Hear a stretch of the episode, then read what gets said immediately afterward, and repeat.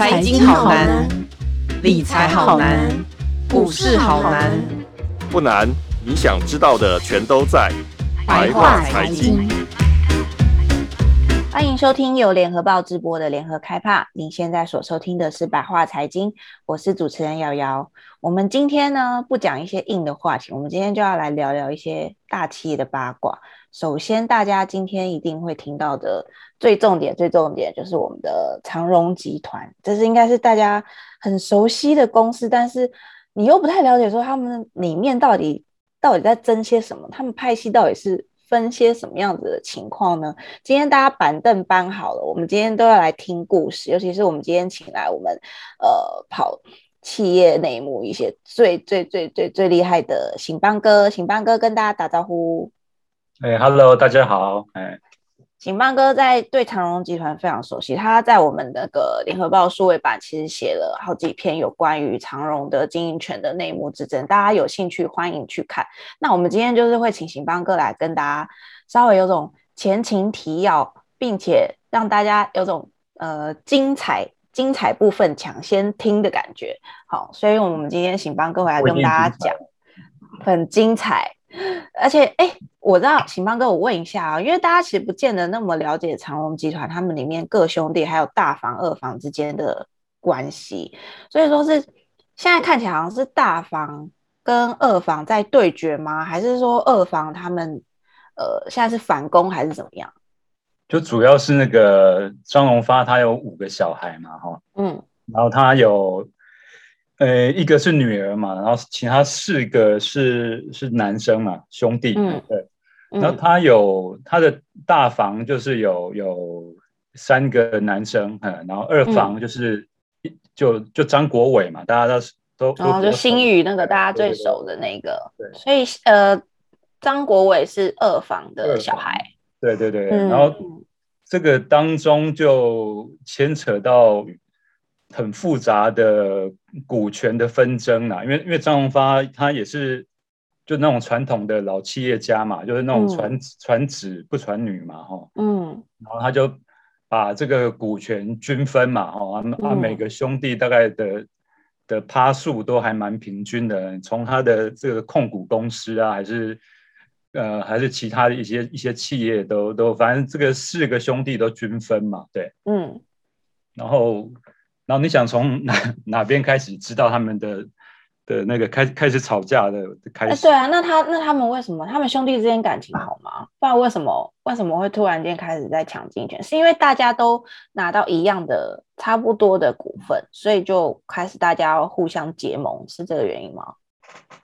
这个要从呃二零一六年讲起哈，就二零一六一月，这个张荣发老先生他过世嘛。九十岁，嗯嗯嗯，然后嗯，其实从以前开始，张国伟就讲过啊，这个大房二房就是他们一家我们一家，就感分感情没有很亲的嘛，对对对，嗯，嗯他张国伟说他从小就是自己跟自己玩啊，这样啊，嗯，就买一些玩具啊，然后从从哥哥都不理他这样，也也对，也没没想要跟他一起玩，然后然后然后然后国好像。国小、国中，大家甚至都还不知道他是张荣发的小孩之类的，这样啊，对。哦，因为是二房的小孩，所以就比较不被受宠。张荣发当年是，不管是在企业还是政治上，都是很很有影响力的一个企业家嘛。嗯、你看他船。嗯长隆集团船呢，至少两两百多艘嘛，嗯，在遍布世界各国哈，嗯，它等于是一个民间的外交家的哈，然后可以代表政府去、嗯、去做一些民间外交的事情嘛，对，嗯、然后嗯，然后他那时候还他的那个等级哈，大到他可以直接呛当时的李登辉这样哈，哦，这样那这样很大哎、欸，这还这还不小，还还不小，对，长隆他他的。在海运啊，我讲海运，因为他海运起家的嘛，哈、嗯。其实张张荣发是个，他出生在澎湖啦，哈，然后后来迁到基隆嘛，哈，嗯，对，然后他等于一生就是跟海都是很有缘分嘛，对，嗯，对，然后然后就是个讨海人，然后然后有、嗯、有世界船王的称号，这样哈，嗯，然后这个集团它市值啊，哈，四千多亿啦，对。嗯，啊，那个很多海运是嗯，曾经最高是全球排排名第四名哈，那现在全球第四哦。对对，第一名是什么？马士马士基啊，那个应该有看过嘛？那个嗯嗯，那个英文忘记怎么读。对，然后最近最新是到第七啊，可是他他赚钱的程度，诶，应该是前前三名哦，世界前三名这样啊。嗯嗯，对，因为因为那这这二零二零以来那个疫情的关系。整个海运啊，哈，塞港啊，哈，缺工啊，哈，对不对？导致这个运价节节节高升，这样嘛。嗯，所以他们大赚嘛。大赚，对，整个大赚。然后整个长隆集团就包包括这个海运、空运啊，还有他们，他们还有陆运，知道就龙运哈，就是负责陆地运输的海陆空，然后还有。什么长隆钢铁啊，哈，然后保险，下面真的很多哎、欸。对对，他们上市也五家嘛，还有那个那个中央在保险公司嘛，嗯嗯、就是那个财政部也是股东的，这个、嗯嗯，这个加加一加啊，最高峰的时候大概超过一兆一兆以上，对啊，你还记得那个去年航海王发飙的时候，对，那个长隆股价到。二三三吧，如果没有没有记错的话，嗯嗯嗯，那时候那个全全民疯狂啊，这样啊，嗯 嗯，对，当冲来当冲去的这样啊。讲到二零一六年那时候，张荣发过世嘛，那他过世这段时间，后来呃，他们的兄弟之间，还有大房二房之间是已经开始决裂了嘛，还是怎么？因为你老大过世之后，下边应该就开始派系斗争很严重吧？张荣发的。个性很硬啊，哈，嗯，那他的应该是遗传的关系吧，他的小孩很威严，这样吗？对对，因为因为他是受那个日本教育嘛，然后应该是感觉是个严父。那他对他的儿子也是很严格啦，哈，然后他不管你从这个老大哈到老幺这个张国伟哈，嗯，每一个人。都有跟他吵过架，然后离开长隆集团，这样。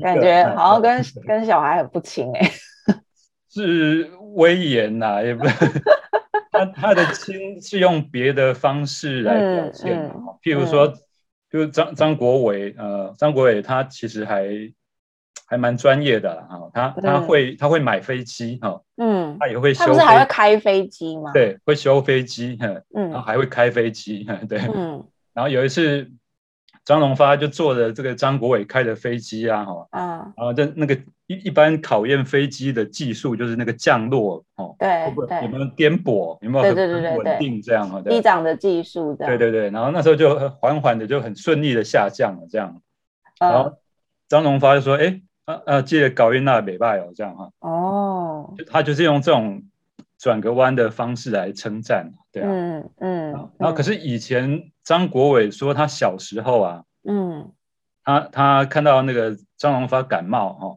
然后想去安慰一下、关心一下父亲，嗯，然后就是就过去拍拍一下父亲的肩膀嘛。他那时候可能还。才在青少年十六七岁之类的，然后说啊啊，爸爸你有没有好一点这样哈？嗯，然后张荣发竟然没有讲话，就跟张国伟的妈妈就是李玉美李李阿姨。二房。叫李阿姨对，然后说啊。啊这个小孩没大没小的，你怎么没有把他教好这样啊？就对啊，你会觉得他只是要关心你，这很传传统的传统的这种方式，就是真的。你们可以去。跟那种比较张国伟那种比较比较美式、比较西洋、比较亲民风格的作风不太一样。嗯嗯，然后然后所以当时他们这四个兄弟也是都有被赶出去嘛。譬如老、嗯、老大就是呃可能自己去谈了一一条航线嘛，然后后来被 张荣发知道，觉得觉得哎你怎么没经过我同意啊？嗯，那个就。哎，老大的名字是张，老大叫张国华，张国华，所以张国华也算是叛逆嘛？还是说他其实因为是老大，所以他必须，因为通常那个爸爸会对老大比较严格，长子最严格，都要都要接接班的。对对对，他一开始就培育他在海运那边这样。嗯嗯，因为他算是接班人首要人选这样。对对，他是最最早进去的这样，嗯，然后然后自己谈了一个航线，然后然后就就被发现。骂了啊，对，然后那老二是比较张国明，嗯，明天的明哈，然后他比较坎坷，因为他他有那个小儿麻痹，所以他走路都一跛一跛的这样，嗯，然后后来张荣发可能就对他比比较没有那么要求了，他就自己做他喜欢的事情啊，哈，譬如他做他的一些什么，他蛮喜欢电电脑，嗯，资讯啊、资工这方面的，嗯、对对。老三张国正也是一个当时很红的接班人选，这样就对了哈。那老三是一个什么个性啊？老三张国正哈，嗯，他是一个很很霸气的人，这样啊，对啊。哦，所以才会说有可能是第二接班人这样。对，他是第二接班人。然后他那时候最有名的就是他有一次代表长隆集团哈，然后去、嗯、去中国，然后跟那个胡锦涛握手，嗯，长达七秒钟这个哈。嗯，他当时那个那个画面，然后拍到了就哦，就大家认为就一定是他的啊，怎么一定他接班啊，怎么都已经都已经跟那个胡到这个地步了，对啊，嗯，啊，结果 结果结果他因为后来因为一些小事情啊，那个嗯，听说是因为不满意这个就二房那个李李阿姨回家过年，嗯，然后就跟张荣发闹翻哈，然后就。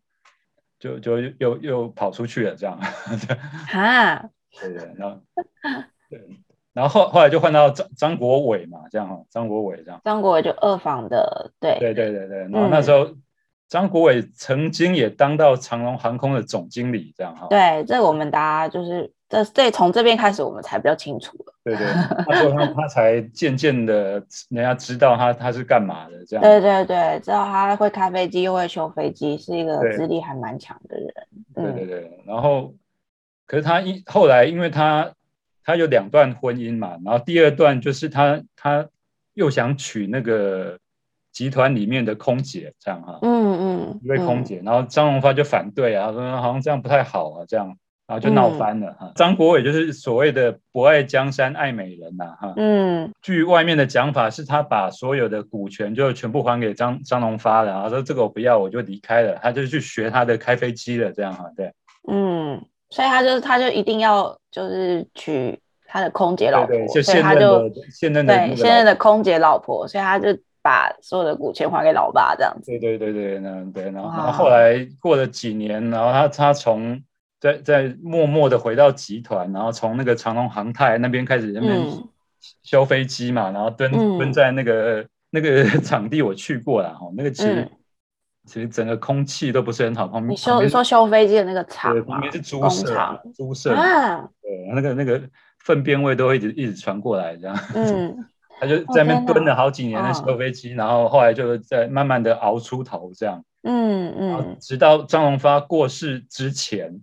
嗯，他就是等于成为了什么首席的那个副总，嗯，所以他那个接班的地位就很明显了，这样，嗯嗯。二零一六一月嘛，就是张荣发过世，然后然后他留下来的遗嘱，哈，嗯，就是写说我所有的财产全部要给张国伟，好，一个人。张国伟哦，张国伟，哎，就是全部给他，然后然后还要指定他接集团的总裁的位置。这不是老大、老二、老三整个跳脚？对对，听起来是整个就跳脚，没错。大房嘛，老那个张国华、张国、嗯、张国政，当然就就很就很不爽嘛。包括那个、嗯、那个女婿郑生慈哈，对，张国华有个女婿。哦，你说他女儿的女儿嘛，有个女婿，对对对对也是很很厉害的咖啦，对啊，对啊，嗯，整个就就很就很不高兴啊，这样那样，嗯。后来就趁有一次那个张国伟当二零一六的二月三月，嗯、有一次他飞那个新加坡的航程当中啊，嗯，然后因为张国伟这个长龙航空的董事长，他是用嗯。张荣发基金会嗯。的法人代表哈，去当成董事长的，你知道你知道这个意思吗？我知道我知道，他是法人代表他的董事，然后再被选为董事长，对。就是他不是以自然人的的名义去当董事，他是透过中间还有透过一个张荣发基金，透过一个法人就对了。对对对对，透过一个法人对。对。然后在这个飞去新加坡这四五个小时的途中哈，嗯、这个大房就赶快紧急 弄一个会议哈，对，嗯，基金会开会，反正他们啊只要过过半数就可以开会的嘛哈，然后撤换，对然后就决定撤换法人董事。对，撤换法人董事长，然后哦，这招好贱哦！这个是经营权常用的招式，你不能说他贱了，对哦，好，比较奇 但哪哪有人趁他就是在飞行途中没有办法接电话的时候？其实其实他他也不没必要打给他，干嘛接接接电话？哦，好像也是。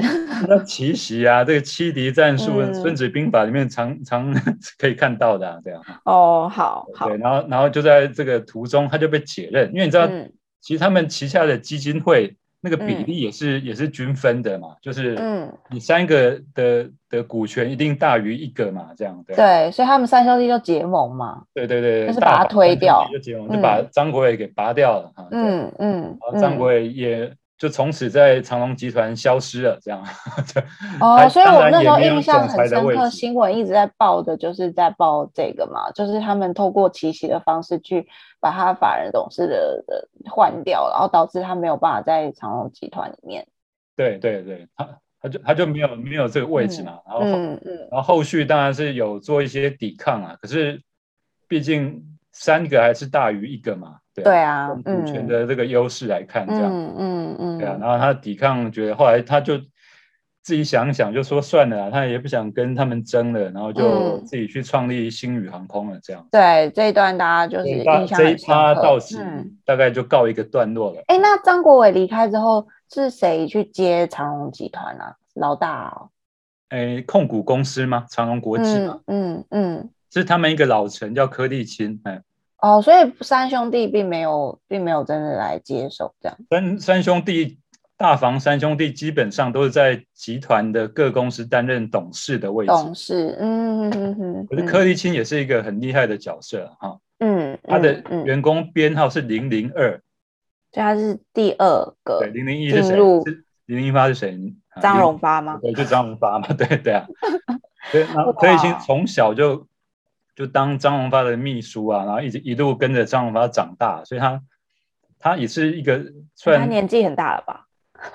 现在可能快快要六六十几七七十了吧？对啊。哦，那所以他很年轻就跟着张荣发，然后就一直。他是他算是有点像那个集团的的账房啊，管账。嗯嗯嗯嗯。所以你问他哪哪一笔钱在在哪边，他最清楚了。对。嗯嗯嗯嗯。张国伟离开，对，就他离开了长荣集团，然后就这样告一段落了嘛。但是我们前阵子又又听到说什么长荣的那个兆远的经营权又变天了，是又发生什么事？呃，三兄弟后来二零一六拿下了以后嘛，哦、嗯，那那个、嗯、譬如说张国政嘛，这种嗯。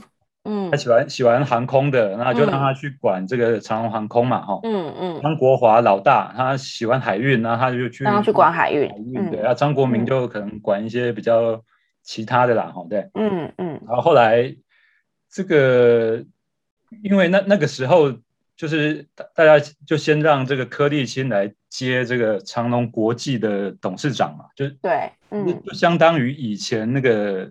张张荣发总裁的那个位置，嗯嗯嗯，然后可是到了二零一九，嗯，长荣国际这家控股公司改选的时候，嗯，那个前后啊，应该应该是之前啊，那个因为改选前大家就会先先协议瞧一下嘛，对。对对，嗯，人家说大哥大哥大哥还是决定让柯立新担任长隆国际的董事长，这样哈，嗯嗯，然后就等于是。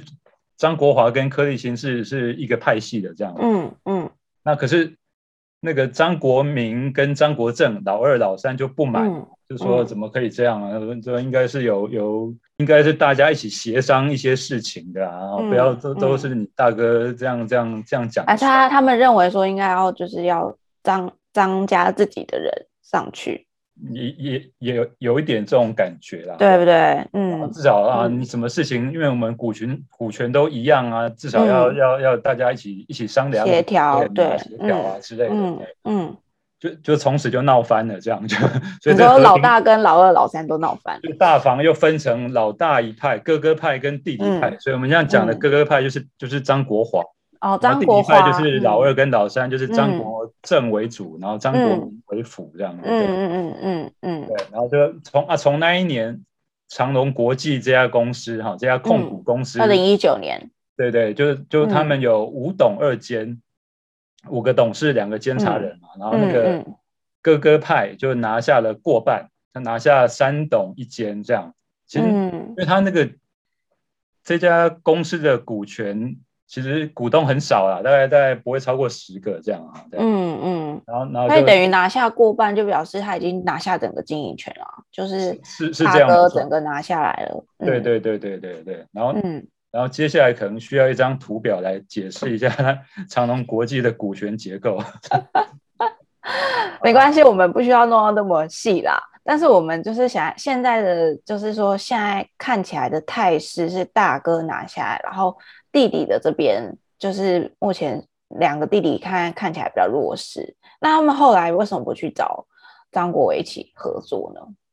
不过这个还是要从那个长隆国际的股权结构讲起啊。嗯，好，那我们简单讲一下。简单讲啊，哈，长隆国际它的结构就是张荣发文教基金会哈，嗯，二十八二十八趴，嗯，然后张荣发慈善基金会五趴，好，嗯，这样加起来多少？考你一下哈。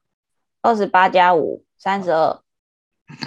三三十三吧，哈。三十三，好了好了。对，好。然后老大、老二、老三，这个各十八趴啊，嗯嗯，所以这样子是五十四个嘛，五十四趴。对，然后然后那个张国伟的妈妈李玉美李阿姨有七点一四趴，就算她七趴好了哈。对，哦，他他也有哦，他有他有对。哦，好。然后张荣发也有，张荣发有五趴，不过因为他已经过世了，所以这五趴是未未处理的，还没有分配的这样。一开始一开始的战略嘛，当然是说，嗯、那那你刚刚讲，刚有问你说，那个那个基金会加起来是三十三趴嘛？对，嗯，那三十三加十八是多少？三十三加十八是五十一，就过半了。过半，过半了嘛？对啊。哦，所以就是说，所以他们就先攻那个基金会啊，对啊，先拿这个。你说张国华先去攻基金会？呃，应该说两派，哈，两派都先去各去攻基金会，先先以基金会为目标这样，对不对？嗯嗯嗯。我我。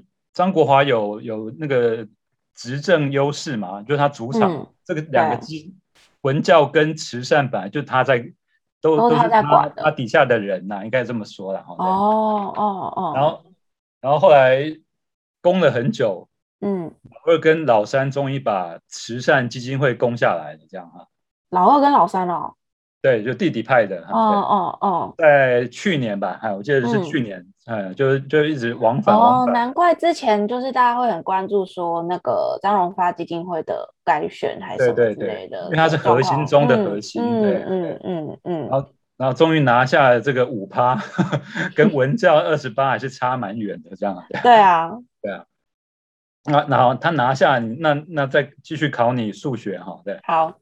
然后，呃，老。老二十八，好，嗯，然后老三十八，然后加慈善五趴，这样多少？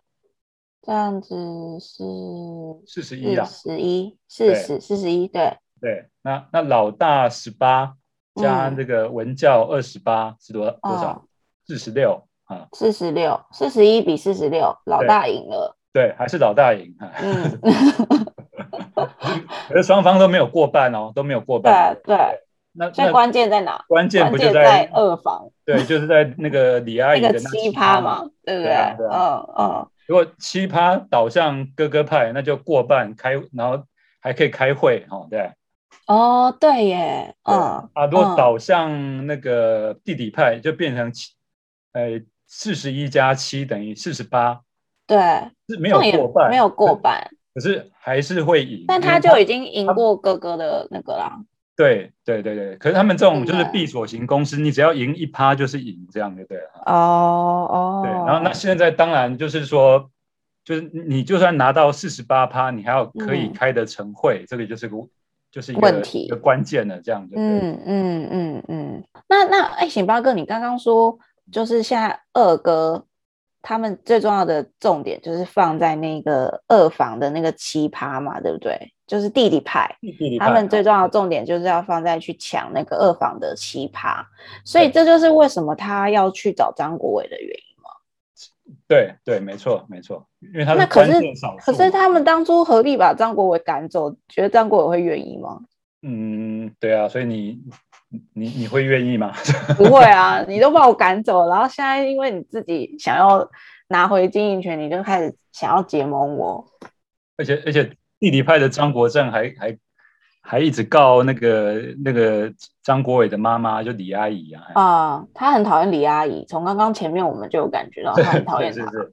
他还告他什么偷窃啊，去偷什么张荣发的什么金条啊、人参啊。嗯、后来后来都不起诉了。这真的是，嗯，然后然后还告那个什么那个那个遗嘱无效啊，现在还在、哦、还在打，这样就对。哦，真的啊，嗯，对啊，你说结怨那么深的都可以合作的，那、嗯、那他们他为什么张国伟愿意后来合作？中间是发生什么事？对，中间就有有一个刚刚讲过的郑生池嘛，对啊，嗯嗯，还有那个。地表最强女婿，长隆最强驸马爷的称号，这个哈，嗯嗯，他之前也是兆丰金的董事长，对，你跑金融应该听过这一号人物嘛，对啊，是，嗯，他就是政商关系良好，然后身段柔软啊，嗯嗯，就就很会巧的一个人啊，对啊，嗯，所以他就去乔张国，他就开始穿梭在这这些兄弟之间在协调这样哈。就好歹说见面三分情嘛，因因为他、嗯、他都认识这些兄弟嘛，从小到大就是都认识，嗯、所以就好歹就是也不会把他赶跑啊，顶多那边骂骂个几句之类的这样嘛。嗯嗯，但毕竟还是自己的，算是那叫什么姐夫吧？姐夫张张国伟的姐夫啦。对，大就是姐夫的话，通常还是会留点面子。对，因为因为据我据我所了解啊，哦，从二零一九，然后二零二零到二零二一。嗯，其实那个李阿姨她都有委托人去出席这个长隆国际的这个股东会，哈，嗯，所以她她是有关心的啊，只是他没有没有投票这样啊，这样而已，就他没有亲自去投票，应该说前几年也没有改选，不需不需要投票哦，对对对，但是他都有亲自派人出席，他都他都有委委托朋友出席去看这个长虹国际这家未来的方向啊，现在要干嘛之类的，对，嗯嗯嗯，然后后来。就据我所知，大概去年底的时候嘛，因为因为改选是、嗯、是二月嘛，所以他们大概弟弟派去年底就开始有有一些发动一些攻势，对，对，有些动作，嗯、然后请这个郑生池去去见这个李阿姨嘛，对嗯嗯，李阿姨跟跟刚讲那个那个张国明啊，哈，嗯，他们关系其实没有到太差了，对啊，所以他是跟张国政比较不好。哎，对对对，因为张国明他们好像还是因为张张荣发信那个一贯道嘛，哈，对，还是一些道友的关系这样的。哦哦，所以张国明也有也有就是信一贯道，所以就是跟那个李阿姨比较没有到交恶这样子。对对，没有那么没有关系没那么差。嗯、然后啊，郑生慈就就也还 OK 啦，对啊，那个那个郑生慈去见那个李阿姨的时候，就先说啊这个。以前的长隆大家都很骄傲啊，哈、嗯，那个还还在世的时候嘛，这样，嗯，现在兄弟这样吵成这样就难看了啊，这样，对啊，嗯，社会观感不好啦，那，嗯，然后后来这个李阿姨就就把张国伟就一起找来谈嘛，这样，其实这个张国伟跟这位姐夫啊，嗯，他他们以前在长隆航空共事的时候也不太对盘哦，这样哈，对。所以他们其实也不是很合，也不是很合，对对对。呃，然后然后他张回就说啊，你这个二零一六的时候，你跟大房兄弟一起骂我啊，一起联手赶出去长隆航空，现在竟竟然敢说要合作，这样哈？对啊，嗯。然后他他这个郑生池也是很厉害啊，说嗯，啊小时候你生病是姐夫我背你去急诊的，哎呦，出这招温情牌。对啊，温情他，说啊，你那时候当长龙航空总经理也是把我赶走啊，这样对。你说他把郑生慈赶走，对不对，小 K 也把这个、嗯、那个姐夫赶走啊。他说不如就互相抵消吧，然后对啊。哦。然后然后他就后来就提出一些共同的目标嘛，对啊。嗯嗯。因为现在都是联合次要敌人来打击主要敌人。嗯，都走都走这一招，对，嗯、都都是这种战略嘛。他们的目标就是说，这个、uh, 这个兄弟吵闹啊，这个观感不好哈。嗯。然后第二个是不要让这个老陈柯立新再继续当长隆国际的董事长嘛。嗯嗯嗯。那第三个就是瞄准这个张荣发的海外金库，就巴拿马商长隆国际这样哈。对。哦，这个这个海外金库，我们待会再来聊。这个海外金库到底是什么东西？对，非常大的一个金库，这样哈。对对对对，但是所以这是这是他们结盟的三个目标，就对了。对对对，然后然后张国伟之所以同意，嗯，他是觉得他倒不是说什么跟他哥哥感情好了哈，对，嗯嗯，他是觉得有一些事情要解决了，这样哈，有一些事情，嗯，对啊，因为。毕竟张荣发都已经二零一六到现在几年了，过世大概六年了吧。他的遗嘱、遗产，还有一些海外的一些财产，全部都还没解决呢。对啊。所以张国伟的意思有可能是说，我先借由老大啊、老二、老三，然后就一起结盟之后，他顺利的入主长荣国际之后，然后他就再依照遗嘱的方式再再回去吗？会不会有这可能？就应该说。这一些常年都是大概哥哥派在把持的，嗯、就刚我讲的那长隆国际还是巴拿马、啊、那些的，嗯、对。然后如果单单由弟弟派老二老三的弟弟派，或、嗯、或单由张国伟哈一个人，他们都无法去解决这些事情，嗯、因为加起来的股权根本就没有过半啊，这样。对对，他们只有唯有合起来才有办法打开这个金库的钥匙，这样就对了。那那行邦哥，你们刚刚讲到那个海外金库，那个又是什么啊？海外金库就是说，这叫巴拿马商长隆国际，嘿，念起来有点老口哈。不过它英文长隆海运的巴拿马分公司吗？呃，不是，不是，不是，不是，不是，嗯，它它叫叫简称叫 EIS，好的哈，EIS，它是长隆海运的最大股东，他是长荣海运的最大股东，对，他持有以前是持有十几趴，然后最近啊最新的我查也有七趴，也也持有七趴最大股东。哦、然后长荣海运又是长荣航空的最大股东。哦，所以我我如果拿下了那个 E I E I S 对 E I S，我等于可以拿下海运跟空运都有很重要的地位，这样嗯嗯嗯嗯嗯。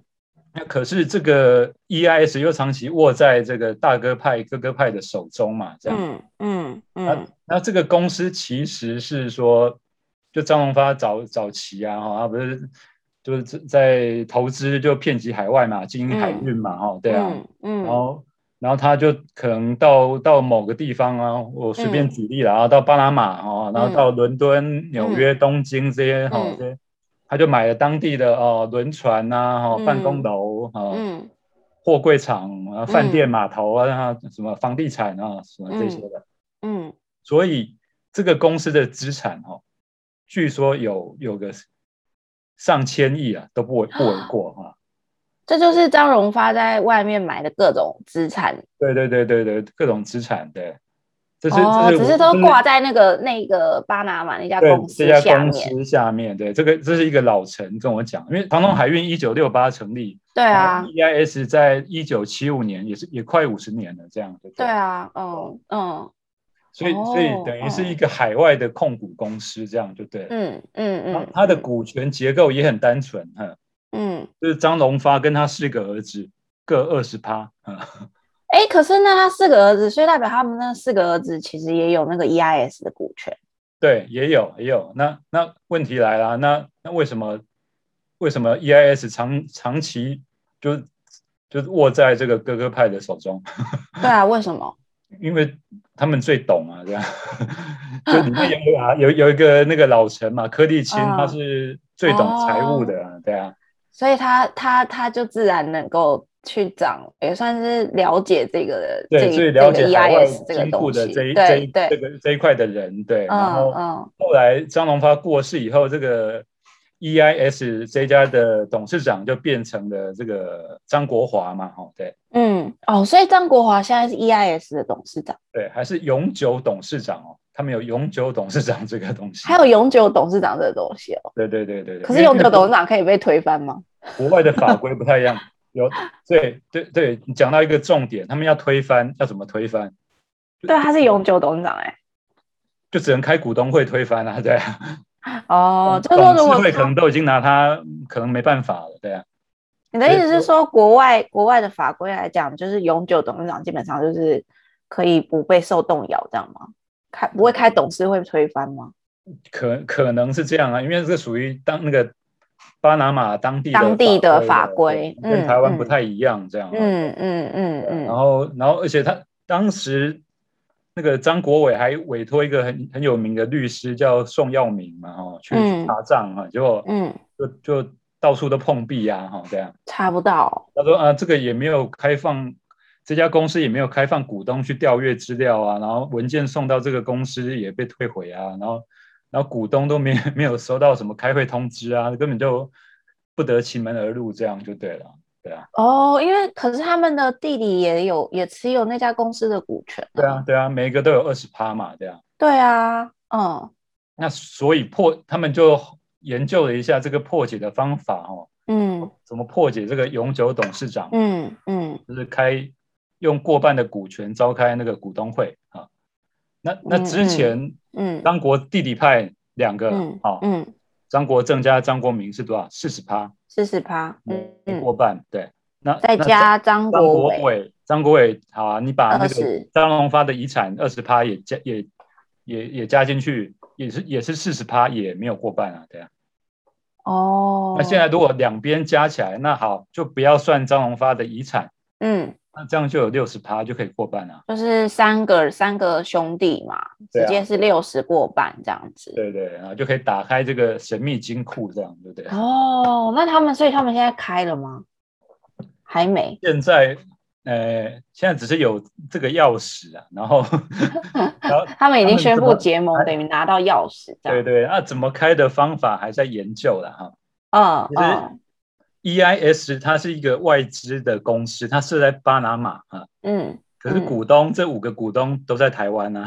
对啊，哦，所以他们随时可以在台湾没有没有没有，就叫远在天边近在眼前啊。可是 可是他们那个法规的规定，好像说你要亲自飞一趟巴拿马才可以去开会这样。所以他一定要集结五个股东一起飞到巴拿马。呃，集结过半的股东飞到巴拿马，或是巴拿马有建交的属地之类的，譬如新加坡啦。但过半只要他们三个兄弟飞到巴拿马就可以啦，因为这上这就算过半。对啊，就算过半。可是可是可是，毕竟他们那个法规还没有研究的很透彻，嗯，搞不好飞飞一趟，然后。然后哎啊啊！结果被人家卡住了，不能开还是 开不成。嗯嗯嗯。回来又又要疫情，又要隔离啊，什么就就很不划算啊，这样。嗯嗯。他们等于现在正在想怎么解决这一块的方式，这样啊。哦，所以他们现在的进入就是说，他们已经想拿到了钥匙，然后现在正现在想办法去打开那个海外那个张荣发那个。大的那个 EIS 的那个金库，然后从这边，然后再去拿呃长荣海运跟长荣航空，也是这样，对不对？逻辑差不多是这样嘛，对啊，嗯嗯。然后那可是后来大哥不是最近又出来喊话嘛？嗯，大哥最近喊话什么？对对对，那个兄弟温情的喊话，说他说你们就就兄弟赶快赶快来来一起来谈啊，说。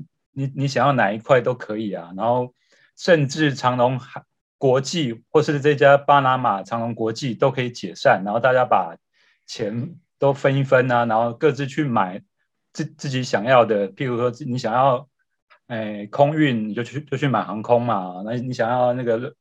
那个钢铁就去买钢铁啊之类的，这样。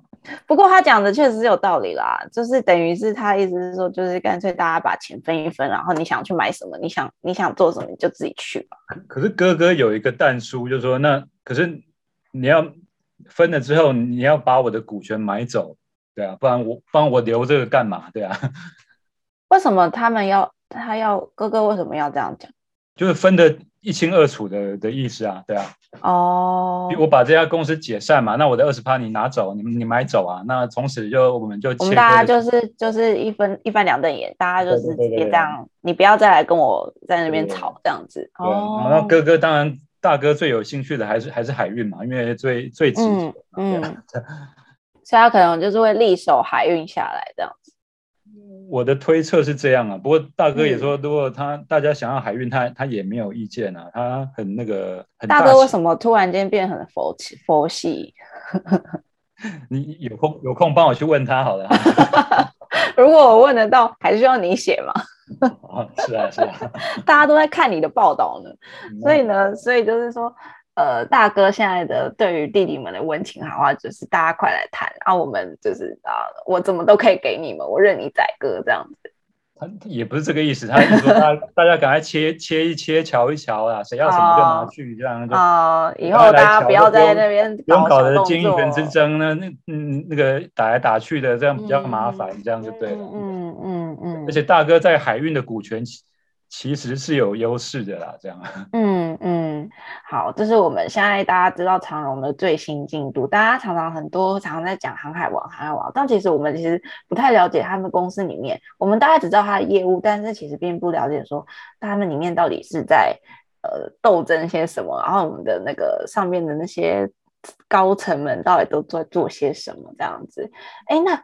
请帮哥，我问一下哦，那个长荣海运最近有好像有在减资啊，好像股价跌了很多。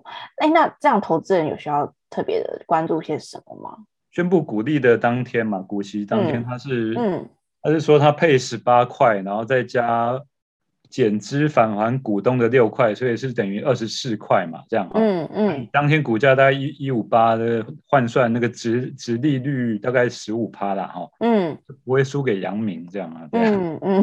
可是，可是，一般不是都拿现金股利来算吗？不是吗？现金大家大家都看现金股利比较多。对，哪哪有人把那个六块算进去？对，不太会。嗯。对啊。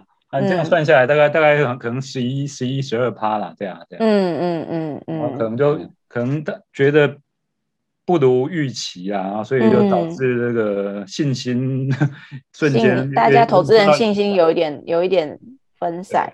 嗯。然后他减资的目的，当然说大股东可以拿到一笔钱嘛，然后又免税哈，那那一笔钱是免税的，这样。嗯嗯，然后我我我自己在想啊，这样哈，就我自己想，反正因为因为大哥已经已经否认说这个经减资跟经营权完全无关了啊，这样，嗯嗯嗯，所以我在想说，他减之后他拿到一大笔钱哈，然后他减之后你也知道那个市值不变，可是他的你的股数变少，可是股价会拉高嘛，然后。大家大家都有算一下，那个如果依依照当天那一百五十几块减资下来，那个之后那个股价大概会拉到快、嗯、快要快要四百块啊，对啊，三百八十几、四百之类的。嗯嗯嗯嗯嗯。然后那这个对于如果到时候想想要来抢经营权的人，嗯、他的成本就会垫高了，嗯、对不对？哦，对。你要买一张一百五的比较容易，嗯、还是买一张三百八的比较容易？嗯嗯嗯嗯。而且那时候大股东已经手握。大笔的银弹，它等于进可攻，退可守，这样。嗯嗯嗯嗯。今天醒邦哥花了非常非常多的篇幅，在跟我们稍微厘清了一下长荣集团他们四兄弟之间的一些纷争，然后还有纷纷扰扰。其实我们站在呃一个身为一个市井小民。我觉得这是偏八卦居多啦，当然我们也没办法决定一些什么，但是至少你可以知道你自己投资的公司，哎，它里面到底发生了什么事情呢？对不对？好，我们今天谢谢行邦哥，谢谢，好，谢谢，感谢大家收听今天的百话财经。如果想知道更多关于长荣相关的报道，请上网搜寻联合报数位版 VIP 点 UDN.com。好，我们下周百话财经见喽，大家拜拜。多精彩的报道，请搜寻 VIP.UDN.com 联合报数位版，邀请您订阅支持。